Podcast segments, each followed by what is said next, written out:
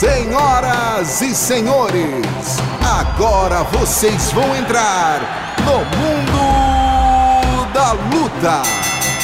It's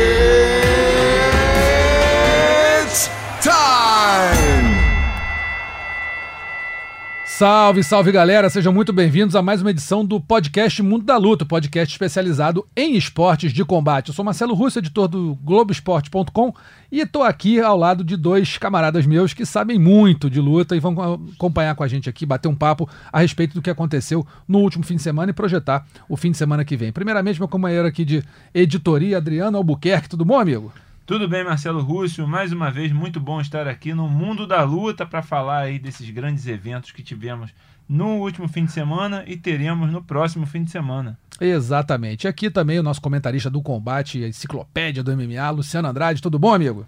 Tudo certo, tudo bom. Legal voltar aqui novamente com muitos assuntos aí para comentar, passados e futuros, né? Passados e futuros. Só para quem está chegando agora no podcast Mundo da Luta, nosso formato é o seguinte: temos três assuntos principais e depois a gente elege o nocaute da semana, finalização da semana e a vergonha da semana. Vamos direto para o UFC 248, nosso primeiro assunto aconteceu no último sábado, lá em Las Vegas.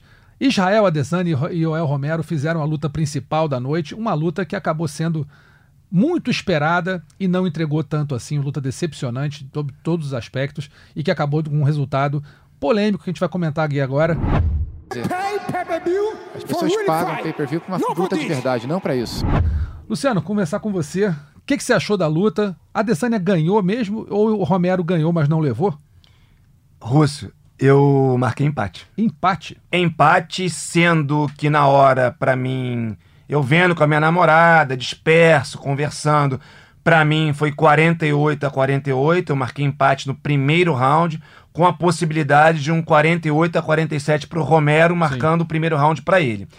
Hoje de manhã eu revi a luta com calma, mantive minha pontuação, 48 a 48, com possibilidade do Romero vencer por 48 a 47. Porém, eu achei a luta muito mais equilibrada do que eu achei na hora e que bem plausível dar a vitória para Adesanya. Por quê? Porque os dois rounds que eu dei pro Romero, fora o primeiro, eu achei muito apertados. E os dois rounds que eu dei para Adesanya, eu revendo, eu dei até com certa clareza. Ou seja, na hora até no embalo ali, achei, não, prejudicar o Romero, não tinha como. 49 a 46, realmente não tinha como. Mas revendo, eu já não critico tanto a decisão dos juízes, não. Então pode ser, na sua opinião, podia ir para qualquer um, porque foi uma luta muito parelha, mas estava mais pro Adesanya ou mais pro Romero? Não, em rounds pro Romero. Porém, ah. os rounds, os dois rounds que eu dei para Adesanya, para mim foram claros da Adesanya, que foram o terceiro e quarto rounds. Essa não me isso, é, isso. isso. Terceiro e quarto round. O segundo e o quinto que eu que eu dei pro Romero, revendo, eu achei muito equilibrados. Sendo que o segundo, por exemplo, eu achei que o Adesanya emparelhou na reta final, no minuto final. Não virou, mas ficou muito igual. E o primeiro, como eu falei, é, teve aquele golpe mais contundente do Romero. Porém, o Adesanya acertou uns três golpes menos contundentes, que equilibram ali na comparação. Um golpe contundente com três menos contundentes, sendo que um golpe foi um chute bloqueado pelo Romero, uhum. só que um chute que não foi bloqueado pela, com as mãos. Pegou no braço. E quem pratica Muay Thai, kickboxing, sabe que um chute bem dado ali no osso do braço tem alguma contundência incomoda. Só que, é, então equilibrou muito. E eu poderia puxar pela contundência pro Romero. Só que foi um round no qual 80% do tempo ou mais ninguém queria lutar. Exatamente. E foram os dois. O Romero parado, plantado, esperando uma brecha do o Adesanya e o Adesanya com medo de ser o agressor, esperando também para contra golpear, pulando para um lado, para o outro, se movimentando, correndo, mas realmente não buscando a luta. Então isso é bem característico até para você dar um 10 a 10, que é raro. Não estou dizendo que com certeza é 10 a 10. Para mim foi, mas cabia. cabia. Então para mim empate. Só que revendo a luta eu não achei absurdo vitória da Adesanya, inclusive no empate ele ficaria com o cinturão. Só achei absurdo é, 4 rounds a 1. Mas eu achei menos do que eu achei quando eu vi ao vivo. Perfeito. Adriano, concorda? E o que, que você achou desse combate tecnicamente? Vendo a luta, o que, que você pode dizer pra gente? Eu concordo. Eu, eu pontuei pro Romero, né, é, nesse, nesse primeiro round, que eu achei inclusive impressionante, né? Como o Luciano disse, um primeiro round que o Romero quase não fez nada, né? Ficou 1 minuto e 50 parado, fechado, sem, sem se movimentar praticamente, e ele ainda fez o suficiente para no, no cartão de pontuação de muita gente vencer. Né, é, que foi a porrada, aquele, aquele cruzado de esquerda que ele deu. Agora é isso, é um, uma luta entre dois contra-golpeadores. O, o Adesanya ele tem capacidade de levar a luta pro, pro adversário e ele também é, você fica achando que ele não estava fazendo nada, mas ele estava jogando fintas para ver a resposta do Romero, né? Ele é um cara que vai muito de, de fazer você errar para golpear. Só que o Romero estava muito fechado, não, não fazia nada, não mexia um, um centímetro enquanto ele fazia a finta. Então isso dificultou para ele. Isso torna uma luta mais fechada, mais difícil. Você pode ver com o Anderson, né? O Anderson era um cara contra-golpeador clássico, o Anderson Silva. Uhum. E quando um cara não levava a luta para ele, não fazia, a luta ficava chata. E foi muito o que aconteceu nessa luta. O Romero, ele ficou muito fechado, ele também tem a questão do gás dele, que ele se, se economiza nos primeiros rounds para gastar depois. Então ficou um, aquilo, né? Dois não, quando dois não querem, dois não, um não quer, dois não brigam. Né, Luciano? Exatamente. Exatamente. Outra coisa, Rússio e Adriano, com relação ao 10 a 10 depois, posteriormente, eu descobri que o Big John deu 10 a 10 no primeiro round. E se você ler as regras, realmente tem margem para 10 a 10 Mas o interessante é que na matéria que eu li, ele fala 10 a 10 é claro, não dá para botar todos os argumentos, ele bota um argumento ou dois. Claro. 10 a 10 porque foi um round que ninguém mereceu vencer tem, tem sentido. É verdade, é verdade. A, a, luta foi muito, foi muito parada no começo. Eu, eu realmente, vendo em casa, não gostei do, do início da luta, aquele, negócio parecendo. Acho que as vaias foram mais que, que merecidas mesmo, para a expectativa que se criou em cima de pô, um, um striker clássico, um striker talvez dos melhores do UFC, e outro lutador que é um monstro, né? O cara, 43 anos, com aquele shape, não é qualquer um que tem atleta ex-atleta olímpico, enfim, medalhista olímpico, a gente esperava realmente uma luta muito perto do que foi o Comain Event, que a gente vai falar daqui a pouquinho, mas não se, não acabou não se concretizando. Agora, dentro dessa equação Adesanya e, e Romero, a gente tem o Paulo Borrachinha, né? O brasileiro estava lá acompanhando o evento, é, e aí entra como próximo desafiante, vai enfrentar o Israel Adesanya, muita gente falando que vai ser no UFC 252 na International Fight Week, que vai acontecer dia 11 de julho, ainda não está confirmado isso, mas já tem um burburinho em relação a isso. Quero saber de vocês o seguinte, Borrachinha, pelo que a gente viu do Adesanya, que foi quem venceu a luta, claro, que, o que a gente viu contra o Romero, Borrachinha tem, saiu do evento com mais chance de ser campeão lutando com o Adesanya, ou manteve tudo a mesma coisa, ou ele saiu de, dali, olha, complicou para ele. É, para mim, sim. Antes eu achava que eu, eu apostei no Romero para luta. É, achava que seria até melhor para o Borrachinha, porque o jogo casa melhor e derrotou o Romero numa luta bem equilibrada, que poderia ir para qualquer lado. Uhum. Sendo que ele cansou no terceiro round, né? Mas teria que se preparar de forma diferente para uma luta de cinco rounds. Mas é para mim sempre o Adesanya seria um cara bem pior para o Borrachinha pelo jogo mais técnico, pela movimentação, por não aceitar a luta franca, por ser um contra-golpeador. Continuo achando o Adesanya um cara mais complicado para o Borrachinha do que o Romero. Porém, deu para ver que o Adesanya também é aquele cara que é, não é não tem aquela confiança toda. Se o adversário tem um poderio do outro lado, um poder de nocaute, dá para ver que ele vai respeitar. Então, continuo achando a Adesanya favorito, continuo achando que é mais complicado do que o Romero, mas eu tô mais esperançoso com uma vitória do Borrachinha depois do que eu vi, tá? Porque me pareceu, o Adesanya não é aquilo tudo, não. Ele, é. ele dá uma travada se você chegar junto. É, por outro lado, é um jogo que favorece o jogo dele, porque o Borrachinha vai para dentro do adversário e aí o Adesanya fica mais confortável para contragolpear. Por, mas ao mesmo tempo é o que você disse, né? ele tomou uma porrada do, do Romero logo no primeiro round e recuou.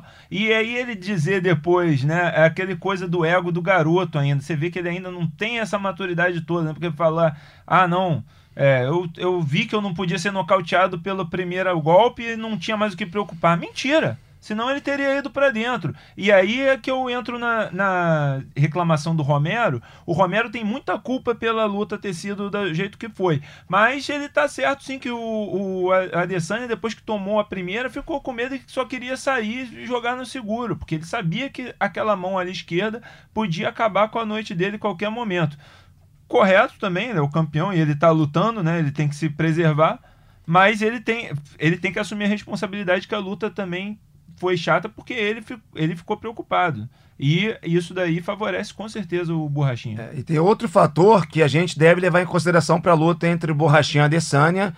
É um fator que não se treina. Você, por exemplo, para ter um lado psicológico, para aguentar a porrada e continuar lutando, sendo ofensivo, você pode trabalhar o seu lado psicológico. Já o lado físico, natural do cara aguentar a porrada, isso aí o cara tem ou não Nasce, tem. né? É. Às vezes o cara tem muita raça e tem queixo de vidro. E o Borrachinha provavelmente, se, daquele, naquele estilo dele, vai engolir alguns contragolpes, mas ele aguenta a pancada. Então tem grande chance ele tomar ali uns contragolpes do Adesanya Mas e continuar. continuar indo pra cima. E aí a gente viu que isso aí já deixa o Adesanya desconfortável. Então, essa questão do queixo do Borrachinha, que pelo que a gente viu até hoje, realmente é duro, ainda tá em dia, eu creio que pode ser um fator decisivo. É, eu acho também, acho que o Borrachinha saiu dali mais candidato a título do que, do que entrou. Um lutador que certamente na luta que eles forem fazer vai partir para cima. Ele não vai ser aquele cara que vai ficar é, esperando muito. Pode até economizar um pouquinho nos primeiros dois rounds, que é normal. Numa luta de cinco, você não pode sair atropelando de cara. Mas o Borrachinha, se ele trabalhar bem essa, esse, esse ataque dele ao Adesanya, tendo visto que o Adesanya sofreu com o primeiro golpe do Romero e a partir dali passou a respeitar muito, eu acho que o Borrachinha pode sair daí com o cinturão sim. Eu não achava isso antes. Eu achava que o Adesanya era bem mais favorito do que eu tô achando agora, vendo essa luta aí contra o Romero. Ele talvez ele devesse adotar a estratégia do Romero, inclusive, né? Ele, eu não acho que ele vai adotar porque o estilo dele é esse, aí É, pra pois dentro, não quer saber. Mas ele talvez devesse adotar mesmo, jogar na segurança, ficar esperando, fazer o, o Adesanya vir até ele, porque a gente viu que dá certo. E que É, ele se é. torna mais previsível. Ou ele pode chegar e tentar puxar, puxar pro chão também. Não é nenhum absurdo. O Borrachinha é muito grande, é alto, consegue rivalizar na altura ali com o Adesanya. Por que não puxar pro chão e tentar fazer um jogo de chão interessante com, com, com o nigeriano, que a gente não viu até agora fazer nada no chão. né? E cada, cada luta é diferente Claro. da outra. O treinamento para uma luta, dependendo do adversário, do tempo, agora são cinco rounds, não são três. O treinamento tem que ser diferente. Essa é a minha preocupação, porque o Borrachinha claramente contra o Romero cansou na metade do segundo round. Mas aí, agora, uma luta de cinco rounds, ele deve, se é um cara inteligente, treinar de outro jeito. Talvez ele tenha que dosar o ritmo no início para poder manter um, um ritmo igual ao longo de cinco rounds. Mas é como eu falei, é, muda tudo. E sendo que, por exemplo, eu trabalho como comentarista, você é um bom treinador, muitas vezes ele mapeia coisas específicas do jogo de um lutador. Ah, ele dá essa sequência tal, abre essa brecha tal, que é uma coisa que às vezes na televisão a gente não tem nem como explicar Claro. muito, porque não dá tempo. Ah, às vezes o cara tem 10 combinações ali em pé para surpreender um lutador em cima do jogo desse lutador, ou surpreender em cima de alguma brecha no chão. Então não sei como é que vai ser esse treinamento do Borrachinha, mas é, muda muita coisa, porque o Adesanya é bem diferente do Romero. Mas em linhas gerais, assim, grosso modo, a minha preocupação maior é ele saber realmente se preparar para cinco rounds e saber dosar esse ritmo na, na luta, porque apesar de ter saído com a vitória contra o Romero, ele não soube dosar em três rounds. Vamos, vamos ver lá, né? Vamos ver lá. E no coevento principal, esse- essa pra mim que foi a grande luta feminina da história. Podemos aí pensar em mais duas ou três, mas não muito mais que isso. O Eli Chang contra a Joanna Jedrzejczyk conseguiram fazer um espetáculo digno do, do, do evento numerado do UFC. A campeã chinesa acabou ficando com o cinturão contra a ex-campeã que deu um show e acabou, assim, mesmo saindo desfigurada, enfim, muito castigada, fez valer a, a- a alcunha de campeã, de Joana campeã, né? É, na hora, por exemplo, como eu falei na luta principal, eu achei que não tinha margem para a vitória da Adesanya. Depois, apesar de manter a minha opinião de vitória do Romero, eu acho que tinha margem para Adesanya. Essa não, essa na hora eu marquei 3 a 2 48 a 47 o Eli Jang, mas convicto de que estava tranquilo da luta para Joana. Não revi, não tive essa preocupação de rever a luta. Me lembro que eu dei os dois primeiros rounds para o Eli Jang. A e o Eli Jang cansou depois de dois rounds. A Ioana, a gente sabe que é lutadora que ela começa mais devagar e progressivamente vai aumentando o ritmo. Eu lembro claramente da segunda luta dela contra a Claudinha Gadelha, quando a brasileira estava no auge. Claudinha ganhou o primeiro round, ganhou o segundo, ganhou metade do terceiro. No terceiro, a Joana virou. Ganhou a segunda metade do round e virou. No quarto, se eu não me engano, foi um 10 a 8 com Foi. critérios antigos. E terminou também tranquila. Quando eu vi a chinesa ela ganhou dois rounds, 20 a 18, mas tá cansada e a polonesa tá inteira. Falei, vai virar, não tem papo. E aí, pra mim, a Ioana venceu os dois rounds seguintes, mas não como esperava que vencesse. E no quinto, surpreendentemente, eu achei que ela perdeu, quando eu achava que a luta era dela. E por quê? Porque estava mais inteiro, ou seja, aí é uma questão. É, eu fiquei impressionado com a chinesa, porque, como eu disse, pra mim ela estava cansada. Então, acho que ela conseguiu se manter na luta, fazer rounds equilibrados e ganhar um round decisivo na base realmente do coração, da tenacidade da garra, que é um diferencial. Mas, enfim, se dessem a vitória pra Ioana e a Jędrzejczyk, eu não teria o menor problema. É, também não. Acho que foi uma luta que podia ir para as duas. As duas mereceram sair vitoriosas, não teve problema nenhum. Adriano, concorda com o Luciano? Eu, curiosamente, pontuei diferente, mas eu pontuei para Weili Zhang, mas eu pontuei o segundo e o terceiro para Joana. E eu achei que o primeiro, eu, eu tava com medo que. Quer dizer, com medo, né? Eu tava achando que talvez o pessoal te- teria pontuado primeiro para Joana e ela teria vencido os três primeiros. E eu achei que a Weili venceu os- o quarto e o quinto, cresceu no final, inclusive.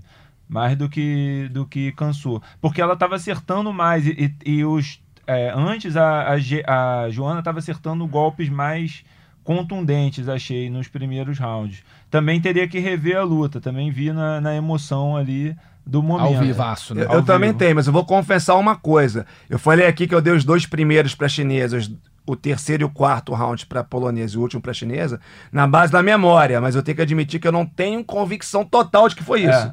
Entendeu? Pode ser que eu tenha. Ponto, é porque eu vi disperso. Eu vi também ali com a geladinha. entendeu? Então, Faz eu toda a tenho, diferença. Eu tenho certeza absoluta que eu dei 48 a 47 pra Jang. Eu também. Mas eu não, vou, eu não vou dizer que eu tenho certeza absoluta que a minha pontuação foi essa que eu dei. Mas quase, 90%. Mas eu, ou seja, deveria rever também, né? E o quinto, com certeza, a, a gente concorda, com certeza, a Weili Zhang venceu, cresceu no último round e você via justamente, é, você espera que a, que a Joana cresça, mas eu tava vendo a Joana parecer estar sendo quebrada ali no último round. Isso foi o mais impressionante para mim da vitória da Weili Zhang. E outra coisa, a, a Joana, acho que no pré-luta você esperava, pô, ela tem essa habilidade de sair de mais golpes, né, de, de acertar, de entrar e sair, e ela mostrou isso muito, uma movimentação de cabeça, o que eu achei impressionante que a Weili não movimenta tanto a cabeça, ela fica lá parada trocando, mas ela aguenta a porrada e dá a porrada mais dura. Ela confia muito no, no, no queixo dela e mete a porrada no, no final da combinação com força. Então ela foi muito bem mesmo na luta, cara. É, uma coisa que me chama muito a atenção é o crescimento da Weili. Você vê- se você pegar até a luta com a Jéssica, ela não tinha pegado adversárias tão duras assim e tinha feito lutas normais. Ganhou e tal, mas não tinha feito, não tinha dado nenhum atropelo como, ele, como ela veio dando nos últimos tempos. Depois da luta com a Jéssica, que ela atropelou, não tem nem dúvida, parece que o patamar dela, na verdade, né, na luta da Jéssica, o patamar dela já pareceu muito maior. Né, muito rápida, muito forte, precisa, agressiva, com gás grande. E agora com a Ioana, mesma coisa. Ela conseguiu, né? Deixou a. a, a que- porque a Ioana ela tem talvez uma propensão a inchaços, assim. Você lembra da luta com a Carolina Kovalkiewicz? Sim. Ela ficou, ficou machucada com a luta com a Jéssica, ela ficou machucada. E agora com a Jang ela ficou né, quase irreconhecível. Mas a Jang é, chegou num patamar de, de agressividade, de precisão, de dano na adversária, que ela não tinha antes nas, nas primeiras Russo, eu me enganei. Eu, eu- busquei aqui minha pontuação na rede social. Ah. Vamos ver se tá batendo com a do Adriano. Na verdade, eu dei o primeiro round pra Ioana, Uhum. o segundo pra chinesa, o terceiro eu dei pra Joana também. E os dois últimos pra chinesa. É, foi isso. Então, dei Joana, primeiro- o primeiro e o segundo. É, eu dei pra Joana o primeiro e o terceiro, e pra chinesa o segundo, o quarto e o quinto.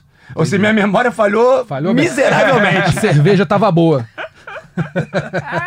Não, falhou feio, falhou feio. Essa aí minha culpa. Desculpa aí, galera. Tá tranquilo. Então foi isso. Round 1 um pra polonesa, dois pra chinesa, três pra Ioana, polonesa, e os dois últimos pra Jang. Isso fala do nível do do equilíbrio dessa luta, né, Luciano? Foi uma luta muito parelha. E essas- esses dois primeiros rounds foram rounds assim que tava, pô, tá indo pra uma, tá indo pra outra, e aí realmente da visão de cada um pra quem que foi a luta. Porque é, as duas acertaram por- porradas muito potentes. Agora, dá pra dizer que a, que a Jang agora é uma das lutadoras mais dominantes. Quer dizer, nós temos é, no, no MMA feminino, a gente tem a Amanda muito dominante nos dois pesos dela, mas principalmente no galo. Você tem a Valentina dominante demais no peso mosca. E agora a Jang pode rivalizar com essas duas em domínio no peso palha? Não, inclusive pelo jogo, acho que a Namayunas complicaria bastante pra ela. E falando em Valentina, a Valentina afirmou peremptoriamente que a chinesa perdeu e que não vai manter o cinturão há muito tempo. Não, discordo com relação à luta passada contra a Ioana, para mim ela uhum. venceu, mas seria aceitar a vitória da Ioana. Mas eu concordo que se ela segurar aí algum tempo, vai ser sempre ali no raspando. Entendeu? Acho que realmente não, não segura muito, não. Em termos de, de comparação com o domínio com a Valentina e com a Amanda, de jeito nenhum. Na verdade, Russo, deixa eu pensar aqui. É, as três pessoas mais dominantes do UFC para mim no momento, John Jones para mim deu uma caída. Uhum, Tudo é. bem, não perdeu, coisa e tal, só perdeu uma luta polêmica, que inclusive eu acho que ele não perdeu, acho que o árbitro errou naquela luta lá que ele uhum. perdeu pro, pro Matt Hamill, mas é falando de memórias, três pessoas mais dominantes do UFC, Amanda Nunes, Valentina Shevchenko e o Habib Nurmagomedov, ou seja, para mim a chinesa está muito distante da, da Amanda, brasileira e da, e da russa. Para você, da Amanda... Kirguiz, perdão, Kirguiz radicada no Peru. Isso, mas a, a Amanda mais dominante que a Valentina, na sua opinião? Difícil, Caramba, né? difícil. É. Até porque eu acho que a Valentina venceu a segunda luta da Amanda, ah. entendeu? Se bem que o que vale é o, é, o resultado. o resultado. mas é difícil. É difícil. Acho que a Valentina, hoje eu colocaria a Valentina como mais dominante na categoria dela. Não estou fazendo, fazendo o, o, total, não. Pegando hoje, na categoria atual. Pegando John Jones, Habib e Valentina. A forma como a Valentina domina as adversárias, tá bom que acho que a, a o, o, nível de exigência, né, Adriano? É o que eu ia dizer. Leve, é, a categoria é da Weili Zhang é a mais competitiva entre as mulheres, assim, de longe. A, do, a Galo era bem competitiva até certo tempo e a Amanda pff, é. limpou todo mundo. Mas a, a, peso palha é que tem mais candidatas viáveis e de bom nível para desafiar. E aí ainda chega nessa diferença menor dela para as adversárias. Você vê que ela tem risco sim, não, não vemos ela é tendo esse reinado. A vitória dela sobre a Jéssica impressionou muito, né? Deixou a gente muito é, pô, será que essa mulher vai dominar também? Vai, vai passar o carro como ela passou com a Jéssica? Mas ver, ouvir a Jéssica Andrade falando como comentarista aqui da, no, durante o evento, contando sobre a, sobre a luta dela, acho que foi a primeira vez que ela abriu que, que ela estava cansada de ter, ter. Foi muito cedo para a China e quando chegou ali é. já estava doida para acabar logo e aquilo ali precipitou tudo, né? Ela foi muito com muita sede ao pote, acabou dando bobeira, tomando tomando um golpe que ela não estava esperando. Ela reclamou, acho, de, de golpes, na, golpe na nuca, né? Então, é, você vê que não foi talvez tão é, é. dominante assim quanto pareceu. É, né? Lembrando que o jogo da Jéssica, que ela vai para cima toda aberta, atacando, totalmente vulnerável é contra ótimo golpes. Jang, né? é, é, ótimo pra Jang, tem muita potência. A Jéssica pode, às vezes, funcionar esse jogo contra meninas que não batem tão forte, porque ela encaixa o golpe, absorve e segue indo pra frente. Agora, contra uma menina com aquela potência da Jang, então o jogo era favorável para a chinesa. E outra coisa, a gente pode tirar até pelos adversários próximos da Amanda, do Habib Nurmagomedov e da Valentina. A Amanda tem uma, uma, é favorita, mas a Spencer é uma lutadora dura. Uhum. O que ela aguentou de pancada da Cyborg é, mostra é, que ela, é, que ela pode aguenta. complicar para Amanda sim, dar uma luta difícil. O Tony Ferguson é o cara mais difícil que tem pro Nurmagomedov, o, o russo é favorito, mas sim, o Ferguson pode vencer. E a Valentina vai pegar a Joanne Calderud, que se ela per... Se ela perder essa luta, é. sinceramente Fecha vai ser uma bar, zebra né? e tanto. Ou seja, é, é. Pelo, até pelo nível dos próximos adversários. A da, da Valentina é, é bem mais fácil, até porque não tem realmente alguém tem. ali no nível. Também vai acho. ter que alguém se desenvolver dentro do evento para alcançar a Valentina, porque no momento qualquer derrota dela seria uma grande surpresa. Uma grande zebra. Eu vou levantar aqui uma, uma questão, é bem rápida e talvez nem precise comentar muito, mas assim, é, pode ser até preconceituoso da minha parte falar isso, mas assim, a, a rapidez com que a Weili Chang chegou ao nível que ela tá, haja vista, se a gente olhar bem as três primeiras lutas dela, eu fico um pouco com o pé atrás, com doping, o que quer que seja, porque, bom, a gente pegou aí outro dia o Sun Yang, que é o nadador chinês, o maior nome da natação chinesa, o cara campeão olímpico disparado, assim, muito bom, foi pego agora num doping e tá fora por oito anos pode estar tá sendo, posso estar tá sendo leviano em falar isso, mas assim, eu tenho muito medo que chegue um, um, um resultado no antidoping positivo aí da, da Weili Shang, porque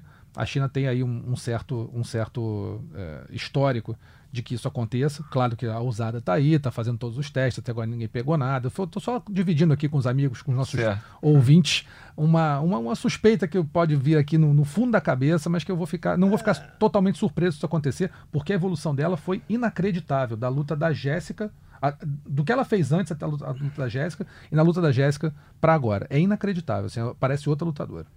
É, Ah, não dá pra saber, Russo. A gente Ah, não sabe dá, que claro causada em cima da galera, os- o número de casos de doping diminuiu. Bastante, Mas tem dúvida. muita gente que. E pegou muita gente também, né? Tem muita gente que tá à frente, né? Da, da- fiscalização, né? É É, isso. que nem o ladrão ali, né? Que rouba o carro, né? A polícia tá sempre É isso, atrás. é isso. E, na verdade, até sei de gente que toma e nunca, foi, nunca flagraram, mas não posso nem falar, É, porque eu não tenho como provar. Nada disso. Mas eu sei por, né? Enfim, Claro. por outras razões. Então, não sei, depende da tecnologia de cada um, né? Pois é, mas é, o doping tá sempre na frente do antidoping, essa é a verdade. Também no UFC 248, pra gente fechar aqui o assunto, Alex Cowboy venceu uma luta dura com Max Griffin, já no card principal, mas deu a impressão de novo que toma decisões erradas durante a luta. Algumas horas que ele poderia fazer uma coisa, ele sempre fazia outra. Preocupante aí o Cowboy. E o Rodolfo Vieira, que deu mais um show de jiu-jitsu, pegou o Saparbek Safarov, um lutador russo duro, e mais uma vez levou um atraso, tomou uma pancada no olho, fechou o olho completamente, o olho esquerdo, mas mais uma vez usou seu jiu-jitsu e conseguiu a segunda vitória seguida. Olha só, e o Katagatame já tá entrando. Vai pro Katagatame. Vai, Rodolfo. Pega ele, Rodolfo. Bota ele pra dormir, Rodolfo. É isso que ele faz. Finaliza mais um. Rodolfo Vieira. É, com relação ao cowboy, não há muito o que falar, é isso aí. Ele toma decisões erradas ao longo das lutas, por isso tem um cartel muito irregular. Tem talento, mas poderia ser melhor direcionado, entrar com uma estratégia. Às vezes até tem estratégia, mas não obedece, né? Não segue, é. E, Acontece e muito. pra mim ele ganhou a luta, mas ali, mais, com mais 30 segundos ali, ele teria perdido. Pois é. É, sem dúvida. É. Com relação ao Rodolfo, eu só queria falar o seguinte, porque às vezes eu, a gente vê um cara do jiu-jitsu e olha o cara lutando, pô, e você pensa, esse cara é bom, tem um jogo justo, tem técnica, faz tudo certinho. Mas aí vê o cara que nem o Rodolfo, por exemplo, numa posição básica que é o Katagatame, aí você vê, não, esse cara é bom, esse cara realmente tem posição, posições muito justas, não dá um milímetro de espaço para adversário, ou seja, é o mais alto nível. E aí que eu falo isso, eu tô dizendo isso porque às vezes tem um cara que você acha bom, até você comparar com o que é real, É. é, bom muito acima da média. Então o Rodolfo é muito acima da média e ele importante é que ele tem poucas lutas, ele tá evoluindo. Nas primeiras lutas ele tava com problema para derrubar, não tinha um tempo de entrada de queda, tava muito cru na trocação, não tinha distância, ele melhorou em tudo. Em tudo. Claro Também que achei. tá longe de ser um striker, mas melhorou é, é controle de distância, tá mais tranquilo em pé, melhorou o tempo para derrubar, posicionamento, tudo. Ou seja, não querendo dar um passo maior do que as pernas aí nas próximas duas lutas, eu acho que ele vai crescer, vai, vai tem chance de, de crescer bastante no evento. E Adriano, E aí é o planejamento do empresário, né, Adriano, também, né? Tem vezes que o cara quer a grana, É. mete lá uma furada e queima a carreira do, do atleta. Ou Por atrasa isso- a carreira. Por isso que o Rodolfo foi e pediu o quinquagésimo do ranking, né? Essa foi inacreditável. inacreditável. Eu gostei do nível da sinceridade. Ah, Eu quero só o quinquagésimo mesmo, tá bom? Manda o número 50. Dan White, pode me dar o número 50 da minha categoria que eu tô pronto. Cara, eu só queria falar do cowboy, né? Que, que a gente falou aí, o, o Luciano falou um pouco, mas me dá a impressão que o cowboy ele é, chegou num ponto limite que ele não tá mais evoluindo, não evolui. Você vê que ele tem talento e me parecia, tinha, tinha a impressão que ele podia ter vencido essa luta com o Max Griffin muito mais cedo, talvez até no primeiro round. E aí ele vai e toma é, um golpe bobo no primeiro round, que ele perde o primeiro round ali, ele estava dominando em cima, e aí depois, as- é, é, às vezes ele não segue a estratégia, às vezes ele, ele toma a decisão errada, a gente não sabe o- que que é, né? A gente não tá com o áudio do, do corner tão claro, mas ele ficar buscando a queda numa luta que ele estava dominando em cima, né? ele, ele era muito melhor em cima. Aí né, o, o Flávio Canto até brincou no terceiro round que ele foi e conseguiu quedar, mas ok, então ele, ele acertou e a gente que estava errado. Não, porque ele botou para baixo e foi raspado. Ele, ele não tinha o que fazer. O cara é bom de, de jiu-jitsu. É, é, me parece que ele parou num. num ele Bateu no estagnou. teto, né? Estagnou.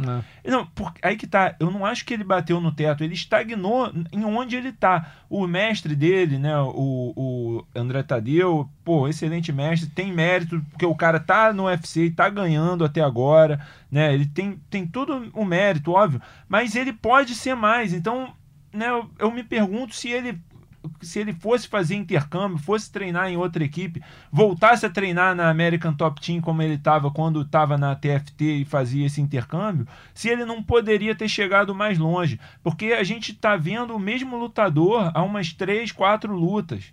E ele, e ele já mostrou talento para lutar contra os melhores. Ele venceu o Carlos Condit, né? lutou com o Cowboy, com, com, com Cerrone. o, o Cerrone, né? Então, pô, ele tem ele tem talento para ir além do que ele está indo. E eu não acho que é só uma questão de decisão própria, de, de tipo, ah, na hora ele fica maluco e faz coisa, né? Eu acho que é questão de refinar mesmo a técnica dele também e ter caras que possam levá-lo a um nível além do que ele está. Ele não precisa também largar os mestres dele, mas que ele pode agregar outros treinamentos, outros mestres para refinar a técnica e ir além. É, o- eu, eu concordo com tudo que você está falando. Só que tem um ponto aí que é fundamental: a vontade do atleta. Sim, claro. A gente sabe que o cowboy, e aí eu não vou falar de saber, eu vou falar de achar. O, o cowboy vem de uma origem muito humilde. Né? O cowboy, a gente lembra que as matérias que a gente fez, o Marcelo Baroni foi lá em Três Dias e comentou- entrevistou e mostrou um pouco da realidade do cowboy. O, o- o Alex Cowboy, cara, Alex Oliveira, ele é um cara que veio praticamente do nada. Então, assim, hoje, pra, na cabeça dele, eu imagino, você ter a sua mãe com uma casa que você deu, você tem lá o seu sítio, você tem uma vida que você não imaginava ter, né? Será que para ele já não tá bom? Pode ser. E aí ninguém pode julgá-lo por isso, né? Não tem como julgar. Eu concordo com você que ele teria que, que melhorar os treinos dele, buscar investir né, em preparação, ir lá para o exterior. Mas será que é isso que ele quer? Aí a gente não, não tem como a gente saber senão se ele não falar. Claro. Né? Mas o cowboy tá aí. Vai ter o, o décimo primeiro filho, de décimo e décimo primeiro filho. Quem tem um filho sabe a dureza que é. O cara vai ter o décimo primeiro. Sabe? Isso não é brincadeira. Então, assim, o cara, a, a cabeça dele é outra. A cabeça dele não é a de quem para, olha, vou ter um, dois filhos aqui, sabe? Vou tentar dar o melhor para eles, e vou tentar investir na minha carreira, vou planejar. Ele não planeja nada.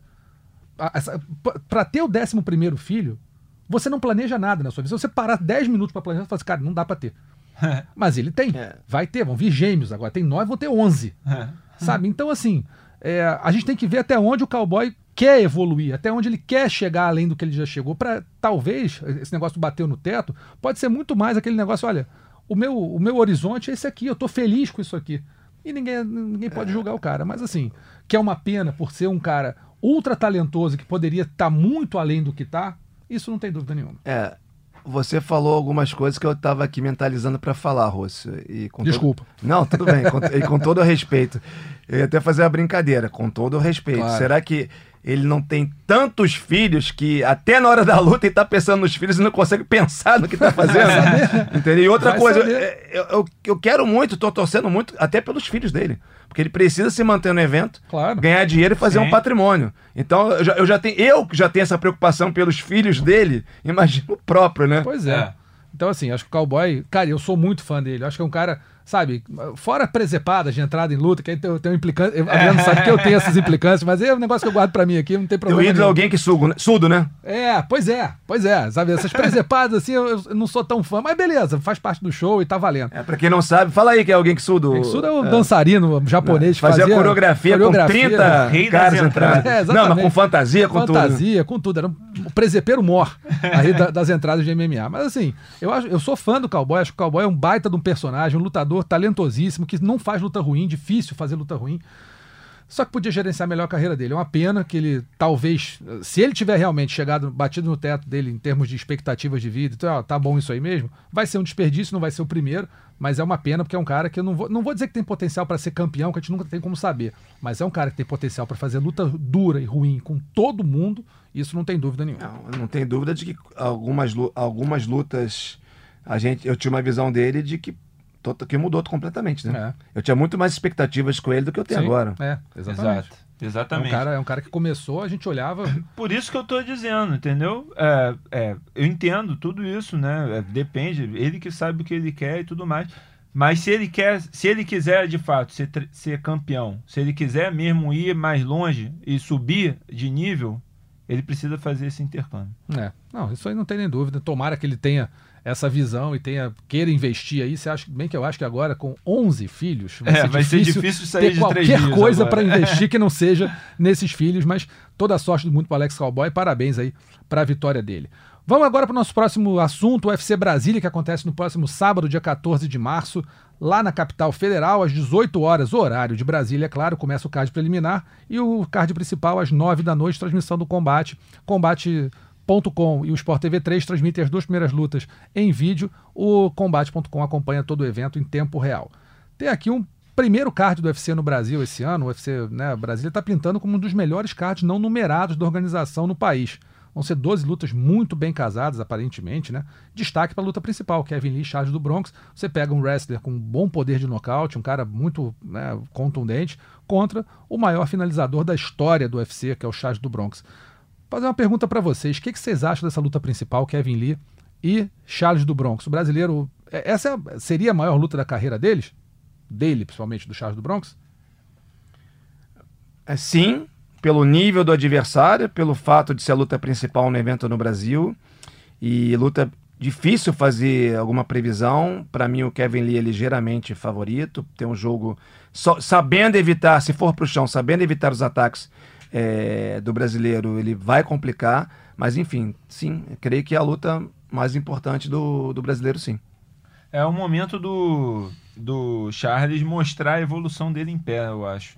Porque é, os caras que ganharam do Kevin Lee é, mostraram, conseguiram manter bem a distância, usando o jab, conseguiram pontuá-lo. Que ele, ele é bom quedando, né? E acho que ele não vai querer quedar o Charles, porque no chão vai correr muito perigo.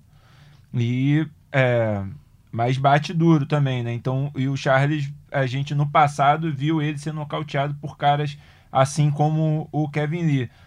Tem, os dois têm, têm dúvidas aí, né, para responder nessa luta. Acho que o Lee é favorito, como o Luciano disse, mas tô com, tô com esperança no Charlinhos, cara. Acho que ele pode nos surpreender. É, o, o Charles pode surpreender o Lee em pé e no chão. Pode nocaute, tem potencial para nocautear, pode ser nocauteado e tem potencial para finalizar no chão. Acredito sim que o Lee, Lee possa tomar essa decisão de querer manter a luta em pé, confiando que, vai, que é melhor em pé, que tem mais poder de nocaute. Mas eu, sinceramente, eu acho que, por melhor que seja um cara de chão, eu acho que é mais fácil. Se você tem um nível médio, mínimo, ou pelo menos sabe fazer um antijogo, e ele, se quiser, derruba o Charles, eu acho que é mais controlável a luta no chão pro Lee. Tomando cuidado. Dá pra amarrar o Charles. Dá pra tirar espaço das finalizações e ficar batendo. Na luta em pé, tudo bem. Tem níveis e níveis, dá pra controlar, mas eu acho que sempre tem. É, é mais. risco, tem né? mais brechas pra você se lascar, entendeu? É verdade. E a- além dessa luta principal, que eu acho que vai ser um- é uma luta com potencial de diversão incrível, né? Você tem o maior finalizador com um cara que tem poder de nocaute, mas o Charles vem nocauteando também, tem muitas opções, tem muitas variáveis nessa luta. É uma luta principal dentro do Brasil, o Charles vai estar é, incentivado por todo mundo. Acho que o UFC fez uma aposta nele, acho que é uma aposta legal de se fazer, porque é um cara né, relativamente novo, que está chegando aí, é, não novo de idade, assim, tá, o cara tá, tá na maturidade dele, tá, tá num, num momento muito bom da carreira contra um adversário que pode catapultá-lo lá para cima, pode levar várias posições acima no ranking e de repente ele ficar elegível a um- uma disputa É de russo, Adriano. Em lutas de MMA é clichê.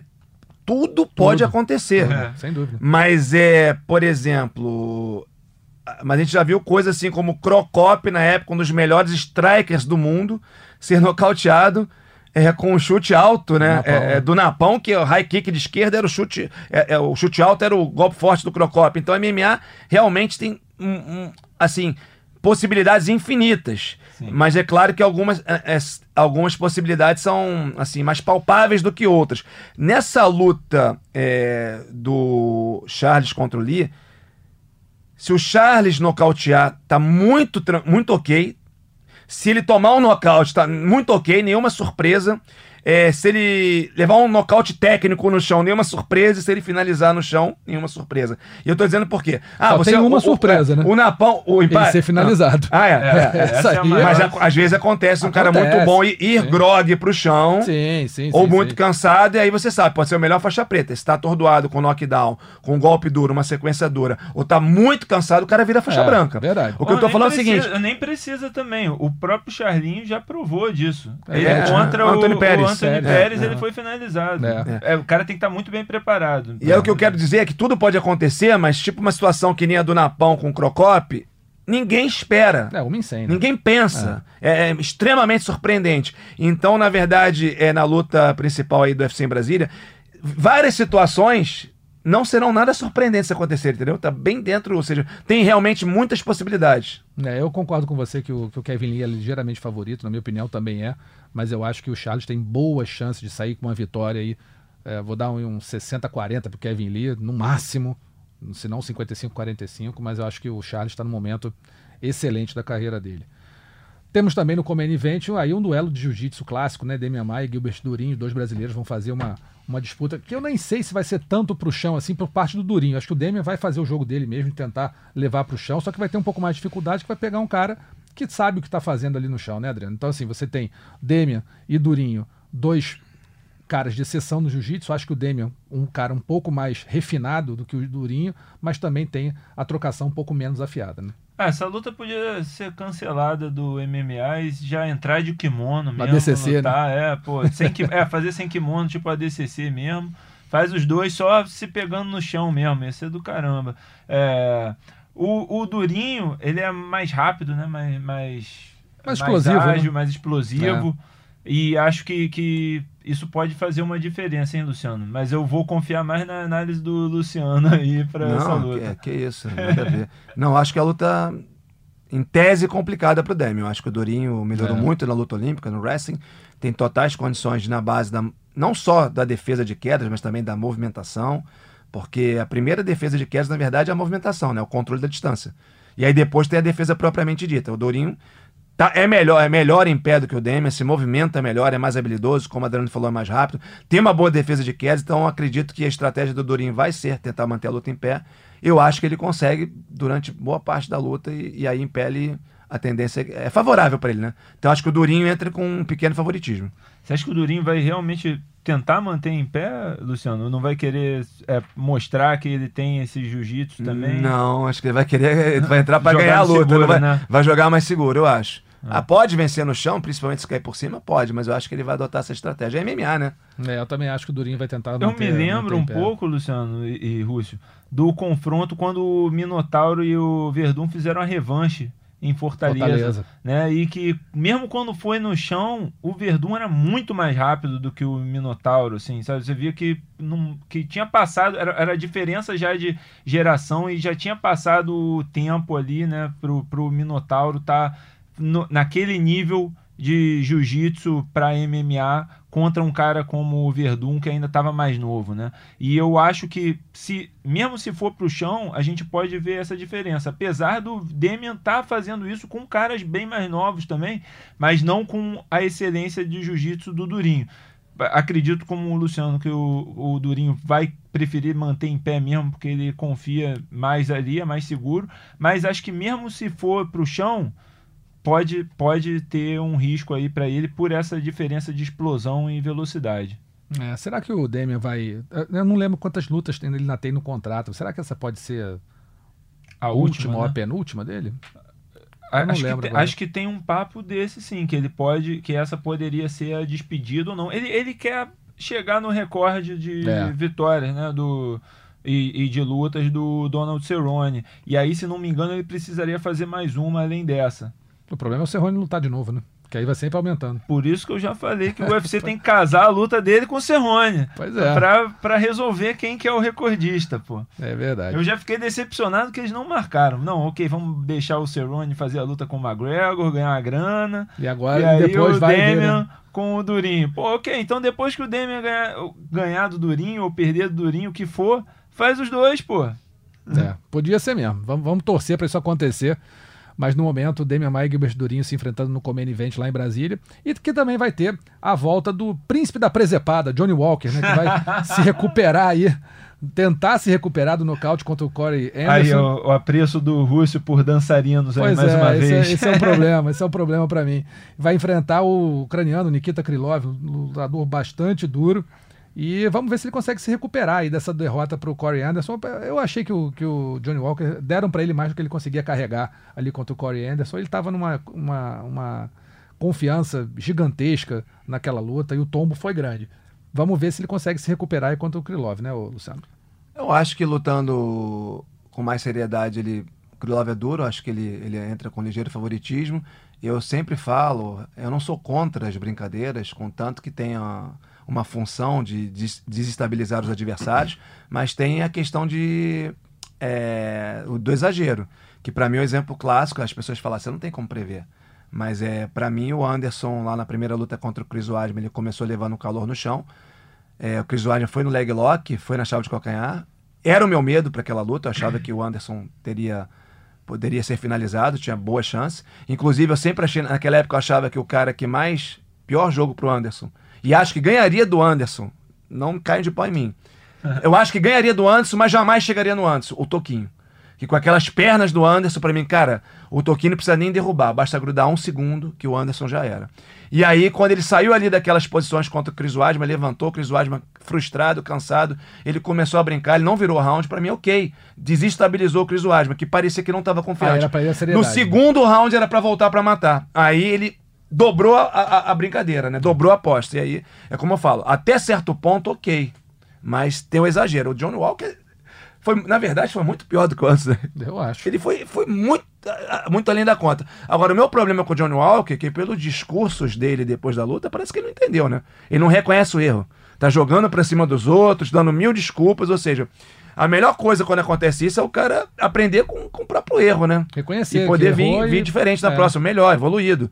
Eu, eu não sei. Pelo discurso do John Walker depois dessa derrota, eu, eu não sei não se ele, se ele aprendeu. Tomara que tenha aprendido, né, Adriano? Porque se não aprender, o Krylov pode ser um carrasco bem duro pra ele. Mas por outro lado, tem mérito também, assim, no que ele, no que ele disse depois. É, muita coisa ali que estava acontecendo, ele acreditou muito no próprio hype.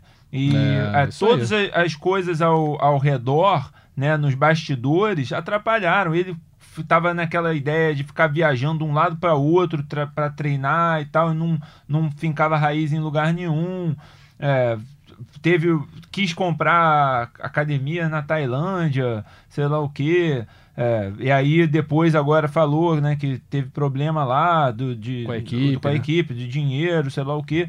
Isso daí tudo influencia. Acho que ele não estava com a cabeça direita ali. É, agora parece que ele está firmado ali na TriStar, né, que é uma academia excelente, né, de alto nível, onde o Jorge Sampierre, né, se formou. Então, é, tem tudo para vir melhor. E o Krylov é um cara duro, mas que decepciona também às vezes. E, e, é, ele não tem, desde que ele voltou para o UFC agora, ele não tem entregado. Então, não sei se vai ser dessa vez, né? Contra o, o, o Johnny. Mas eu acho que é um bom casamento para o Johnny, sim. Um cara que é, troca que troca porrada, que é, é um bom trocador, mas que também joga com a guarda baixa. Então, pode acabar dando uma brecha para o Johnny fazer o show dele. É, tomara que o, que o, que o, que o Johnny Walker tenha, uma, tenha tido uma, uma- um bom treino lá na Tristar. E é interessante falar disso, porque é, antes ele estava em academias que não eram academias de grande nome no mundo, né? Estavam academias boas, mas enfim, num- numa média.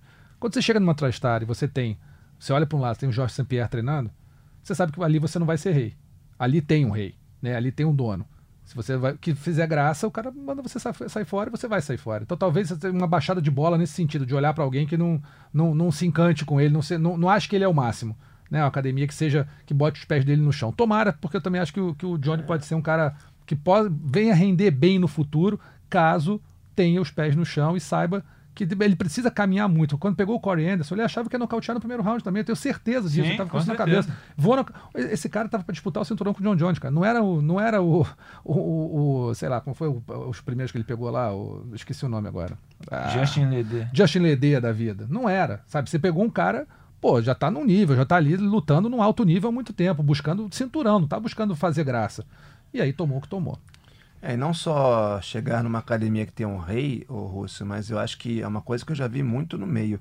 Numa academia que tenha comando. É isso. Porque tem muita academia no qual a estrela pinta e borda. O treinador que deveria ser o chefe, na verdade, eu acho que a hierarquia é importante nessas horas. Vira um pau mandado, o cara fica com medo de ser mandado embora pelo atleta.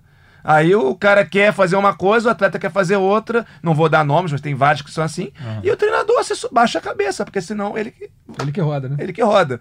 Então acho que é importante, até na questão da, nas artes marciais em geral, você ter realmente um mestre que, que te dê ordens, que você respeite, que você siga a orientação dele. E tem muito cara que não segue, atleta que não segue. Exatamente. Até por essa questão, tá com grana, é estrela, entendeu? Não vai ser mandado embora, né? Aí depende da cabeça de cada um. Além dessas lutas que a gente falou, pessoal, tem mais alguma luta que vocês destaquem aí? Tem o Moicano contra o Damir Radzovic, tem a, Randa a Amanda Ribas enfrentando a Randa Marcos, tem também Formiga e Breno Moreno, que pode valer a disputa de cinturão no peso mosca pro vencedor. Tem a Maíra Chitara voltando, tem Rani Arre, Massaranduba. Vocês têm alguma para destacar aí?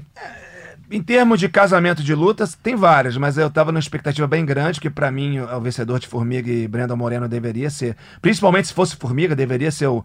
é, deveria disputar o cinturão vago com, com o Davidson Figueiredo, porque pra mim, por mais que o Davidson não tenha batido peso e tenha tido aquela cabeçada involuntária, que na verdade o, o Benavides projetou a cabeça, Sim. É. eu acho que não mudaria o resultado, não influen não, não, se- não, não, não- são dois fatores que seriam suficientes para mudar aquele resultado. Para mim, não deveriam dar uma revanche imediata pro Benavides. Deveria ser o vencedor de Moreno e Formiga, principalmente Formiga, porque tem história. Foi o único cara que derrotou o Davidson. E eu tava pensando aí também numa boa vontade do Dano White. Pô, agora que. Vou botar aqui dois brasileiros, né? Porque pra, pra eles terem um cinturão. Se bem que tinha a possibilidade de alguém não bater o peso, ganhar a luta. e mesmo numa luta com dois brasileiros, o Brasil não ganhar cinturão. Aí é mas enfim, eu tava muito na esperança, mas agora já o Dan White já falou que vai ser, Vai ser. Benavides e Davidson 2, então diminuiu um pouquinho o hype pra essa luta. Mas, de qualquer maneira, é um bom combate. Vai ser um Uma bom combate. excelente luta. Agora, eu, eu vou destacar a Amanda Ribas contra a Randa Marcos. Uma luta que a Randa entrou no lugar da Paige Van Zandt e ficou, eu acho, mais complicado para Amanda. Também acho. Um casamento pior, porque a Randa Marcos é uma lutadora encardida, que gruda, é, né, vai pra, vai pra porrada e gruda em você, né, enfim, a, a, a Paige já não é, é mais trocadora, dá mais espaço, daria mais espaço pra Amanda. A Randa é uma sufocante, uma lutadora sufocante, que a Amanda Ribas vai ter que ter jogo de cintura para tirar, né, para sair do raio e conseguir implemen- implementar o jogo dela.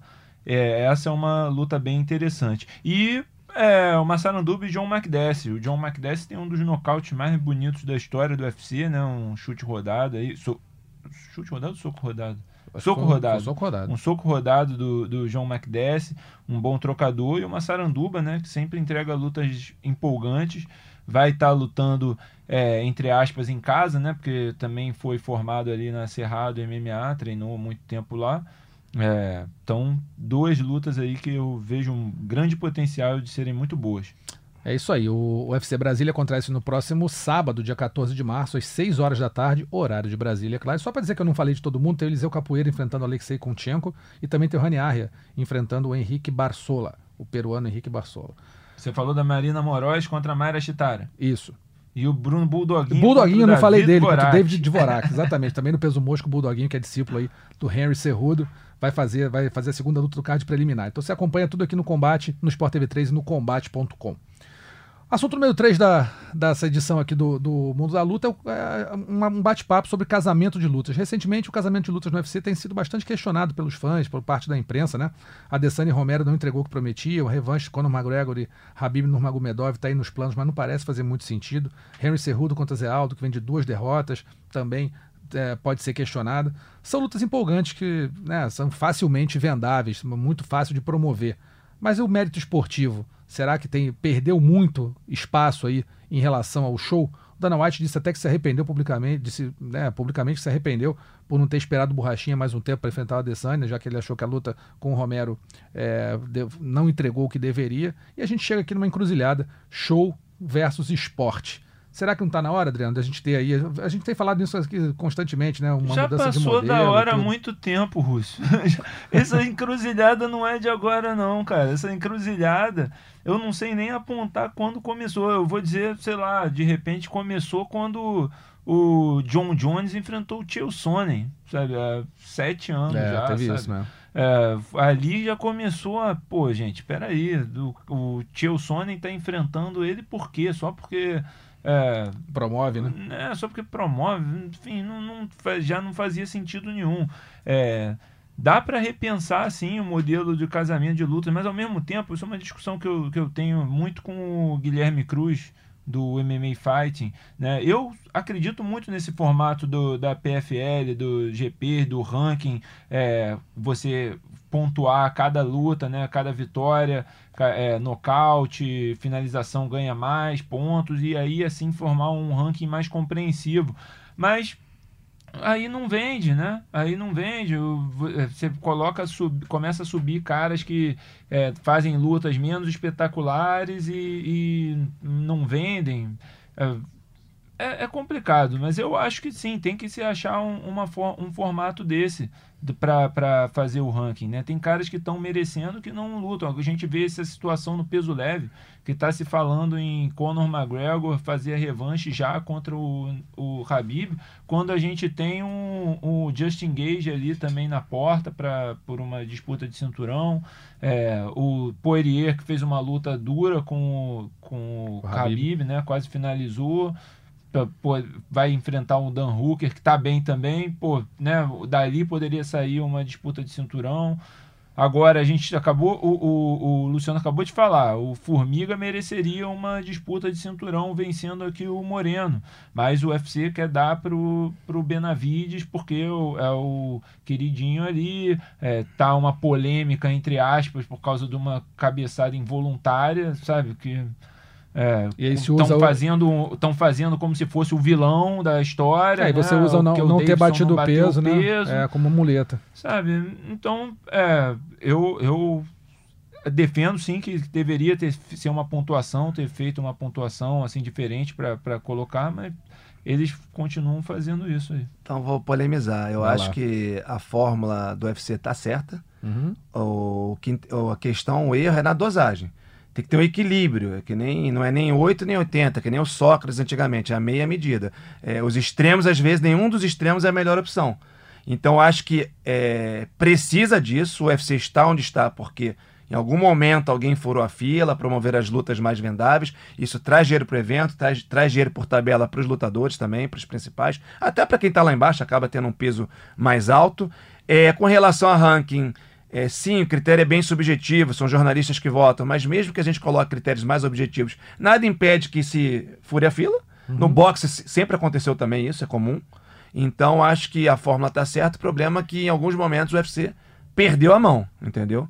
Então, mas aí tem que, tem que sentar, pensar, ponderar e tentar fazer um, assim, um, equilibrar essa, essa equação. Por enquanto, eu acho que está desequilibrado a favor do, do entretenimento. Exageraram em alguns momentos, estão exagerando ultimamente, mas eu acho que tem que ter o lado do entretenimento e o lado esportivo. E aí conseguir esse equilíbrio que sempre em algum momento vai pender mais para um lado, para okay. outro. Mas tá pendendo só para entretenimento, né? Esse é o ponto. É. Quando você tem uma, um, um desequilíbrio né, recorrente para um determinado lado, é que a coisa realmente está desequilibrada, evidentemente. O que eu acho que poderia acontecer no caso do GP, eu bato muito nessa tecla, é que no caso do GP você consegue escolher lutadores de todos os tipos. Então você consegue fazer lutas interessantes. Um cara que vende mais, um cara que o, o mérito esportivo, o outro é marqueteiro, o outro tem determinado perfil. Você bota todo mundo e aí todo mundo luta com o mesmo peso até chegar nos dois melhores.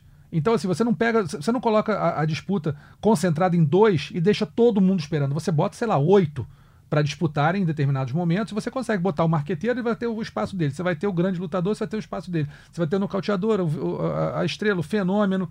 Você vai ter tudo ali. E dali você tira, sei lá, você vai fazendo na né, escadinha, progressão, até você chegar na, na, na final. Eu e, acho que isso poderia ser mais interessante. E, e o que eu fico. É, Ou então um ranking Luciano, bem feito, então um ranking bem é, embasado. O, o que me deixa bolado, Luciano, é que, tipo, o lutador parece às vezes que o, o que ele faz não vale nada.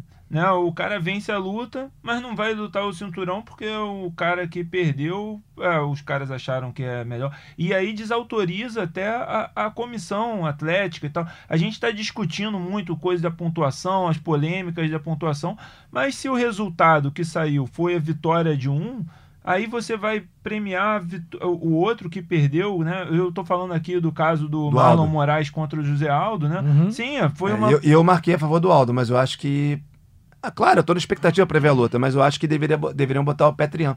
É, eu acho que o Petrian era o cara ali para fazer a luta. Pô, tenta botar o Aldo. Mas, mas aí, se você desautoriza, parece que você desautoriza a decisão da, do juiz, né? E fala: não, é, a gente não tá nem aí pro que os juízes marcaram.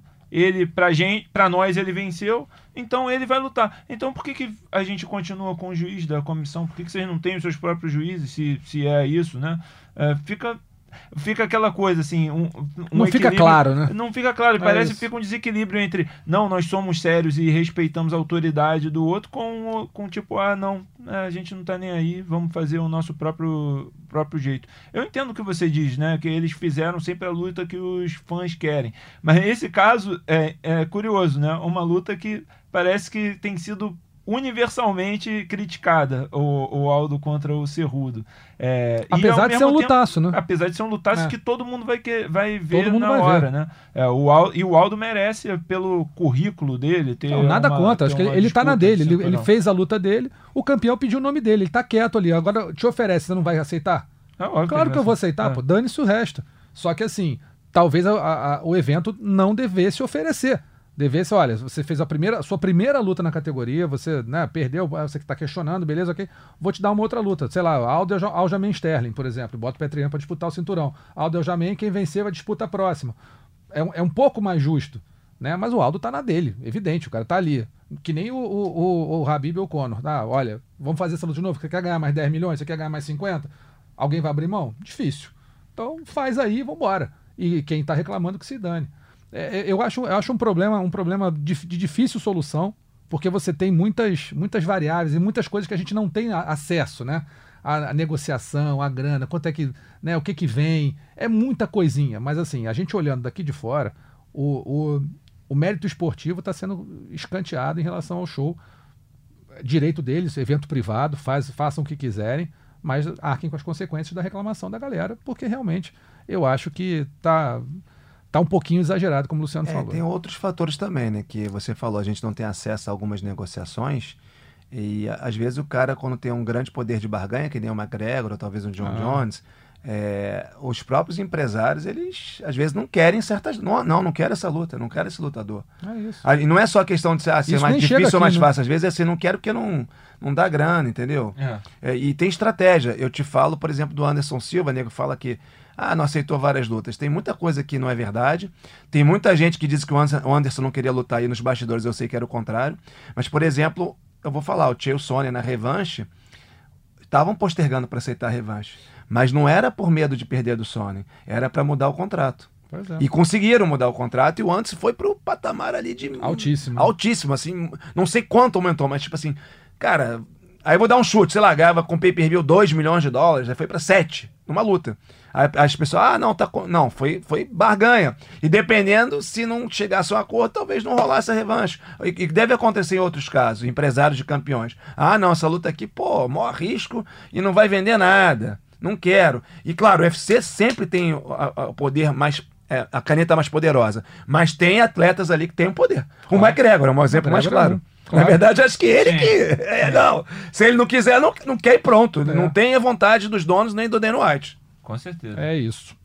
Então vamos ver se daqui pra frente a gente consegue ver algumas mudanças aí na- no mérito esportivo versus o hype e, a- e o entretenimento.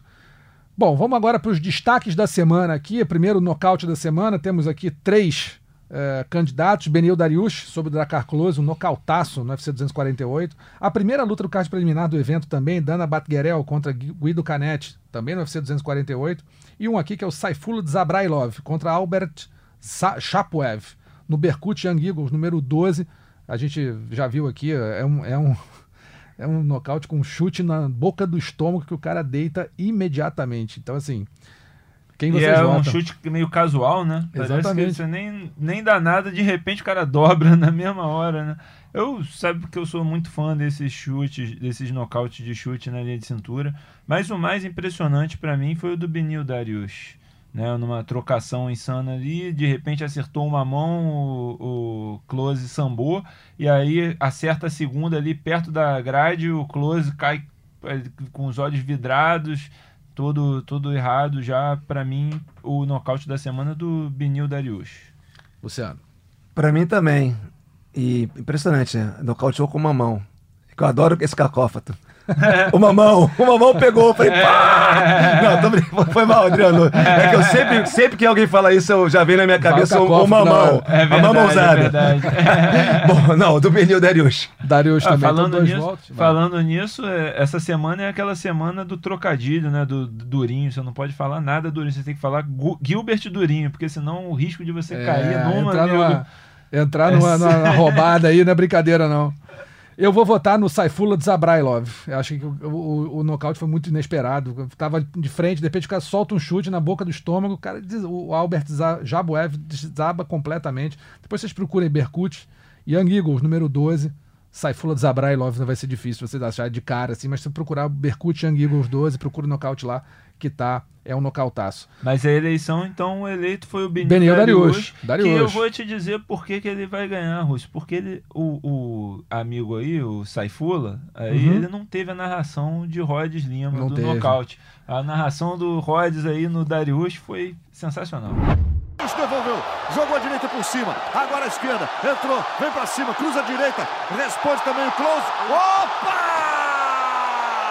Opa! Cruzado de esquerda do Darius Brutal pra cima do Dracar Close. Numa trocação insana dos dois atletas.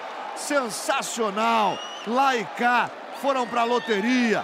E aí, meu amigo, falou mais alta a mão pesada do iraniano. Então você gosta do, do Vibra Durinho do Rod? Você falou aqui do Durinho? É isso, vai ter muito, hein? Olha, vai ter esse muito. é o problema. Esse é, o- esse é o. Rod que É o Rod, esse não não pode. É o que ele fala. Vibra Durinho! Vamos para a finalização da semana, então. Uh, Os candidatos são o Rodolfo Vieira, sobre o Saparbek Safarov, uma finalização em Katagatame, como o Luciano falou, uma finalização simples, um, uma- um movimento, né, não é dos mais sofisticados do jiu-jitsu, mas a forma como ele foi executado pelo Rodolfo Vieira foi de excelência. E o Adam Wilson, sobre o Scott Malone no Cage Warriors, número 112, também uma finalização daquelas de você parar, ficar olhando, putz, o cara conseguiu. Ele, ele finalizou, ele deu uma guilhotina mochilado, o cara já... O, o- Não, foi o Mata-Leão. ah, desculpa, o Mata-Leão. Mata-Leão já mochilado e o Adam Wilson. O Adam Wilson deu o, o Mata-Leão, o Scott Malone já caiu já praticamente inconsciente. Quando caiu já estava no, no, no fim da, da, da linha ali. Então vamos lá, Rodolfo Vieira ou Adam Wilson, amigos? Luciano vai primeiro. Não, eu vou no Rodolfo. É, como eu falei, é uma finalização bem simples, mas aí eu queria até ressaltar um detalhe que para mim foi totalmente consciente, um truquezinho que teve ali. O Rodolfo foi subindo com o braço esquerdo dele para pressionar o braço direito do Safarov é, para cima. E o, ele, o adversário dele de trouxa, para tirar, aliviar o peso, jogou o braço para a esquerda Aham. dele, o braço direito para sua esquerda, para que é exatamente deu o Katagatame para o Rodolfo, mas não é que ele deu. O, o Rodolfo induziu, ele a dar a Induziu. posição. Então é, nem sempre é feito assim. Como teve esse detalhe, eu gostei muito desse detalhe. Falei, pô, caiu, queria o patinho, entendeu? É, mandou lá, queria um xadrez, né? Toma aqui, é, bota a peça pro cara cair de pato. Caiu. E aí encaixou com perfeição, muito técnico, muito justo. Então, Rodolfo Vieira. Não, foi um jiu-jitsu de manual do, do Rodolfo ali, realmente. Cara, é, Rodolfo Vieira, com certeza, finalização da semana pra mim.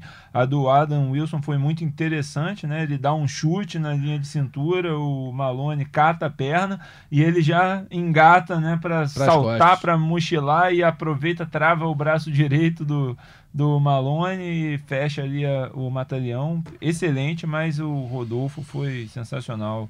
Finalização da semana pro Rodolfo pra mim. Tá aí, é o Rodolfo Vieira, mas eu vou votar no Adam Wilson, porque esse negócio do chute, da, dar o chute, o cara sentir, ele perceber ali a, a brecha para pegar as costas e encaixar o Mata-Leão, eu achei muito sagaz da parte do Adam Wilson, então vou dar o voto para ele, já que o Rodolfo já ganhou mesmo, vou dar o voto de, de, de homenagem aí ao Adam Wilson.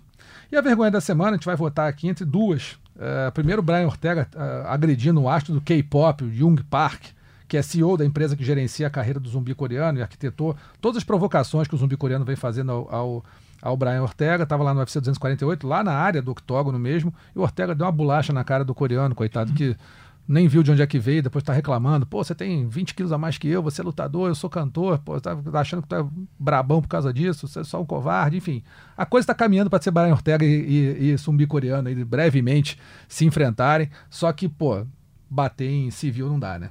Bater, em, bater em quem não sabe se defender, eu acho uma vergonha muito grande. E a segunda vergonha foi o primeiro round da luta entre o Adesanya e o Yoel Romero, Jael Adesanya e Yoel Romero, luta principal do UFC 248, que praticamente metade do round ninguém deu absolutamente um tapa no outro. Mas vem cá, o, o, o Jung Park, o Jay Park, ele, ele arquitetou as provocações, ele não só traduziu, não? Não, ele, não. Ele realmente ele inventou as palavras e botou na boca do. Não, ele do traduziu, ele traduziu, e aí depois o, o zumbi coreano, numa- antes da coletiva que eles fizeram em Seul, o zumbi coreano foi lá e disse pro Brian Ortega que, olha, eu, eu- a- aquilo lá foi tudo um jogo de cena pra gente promover a luta, queria que você me desculpasse se você ficou chateado, apertaram as mãos, não sei o quê. Depois, uma outra entrevista, o zumbi coreano voltou, quando, a- quando a luta caiu, o zumbi veio falando uma opção de coisas, dizendo que o Brian Ortega correu dele, não sei o quê, e isso aí, o Ortega, diz o Ortega, que foi arquitetado pelo, pelo nosso empresário. Então, o, o, a Inve- vergonha pra mim é o zumbi que jogou no colo do, do,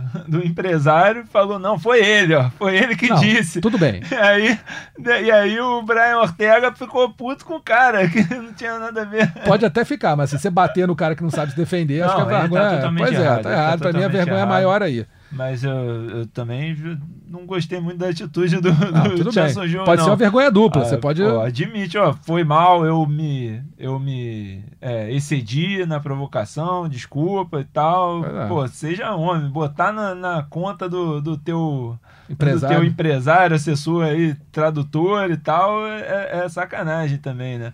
Eu acho que essa é a vergonha. E o momento engraçado da semana também foi o tradutor da.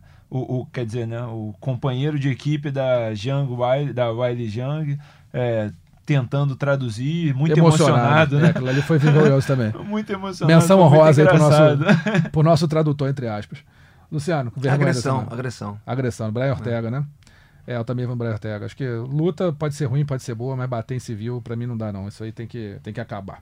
Então tá eleito aí o Brian Ortega Vergonha da Semana. A gente vai ficando por aqui nessa edição do, do podcast Mundo da Luta. Luciano, Adriano, muito obrigado pela presença aí. É nóis. Luciano, até a próxima.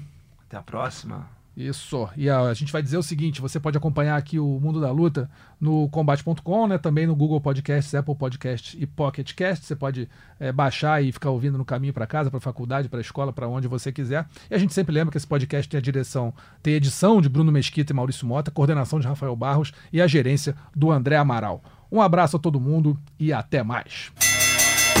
Finalizado. Semana que vem tem mais Mundo da Luta.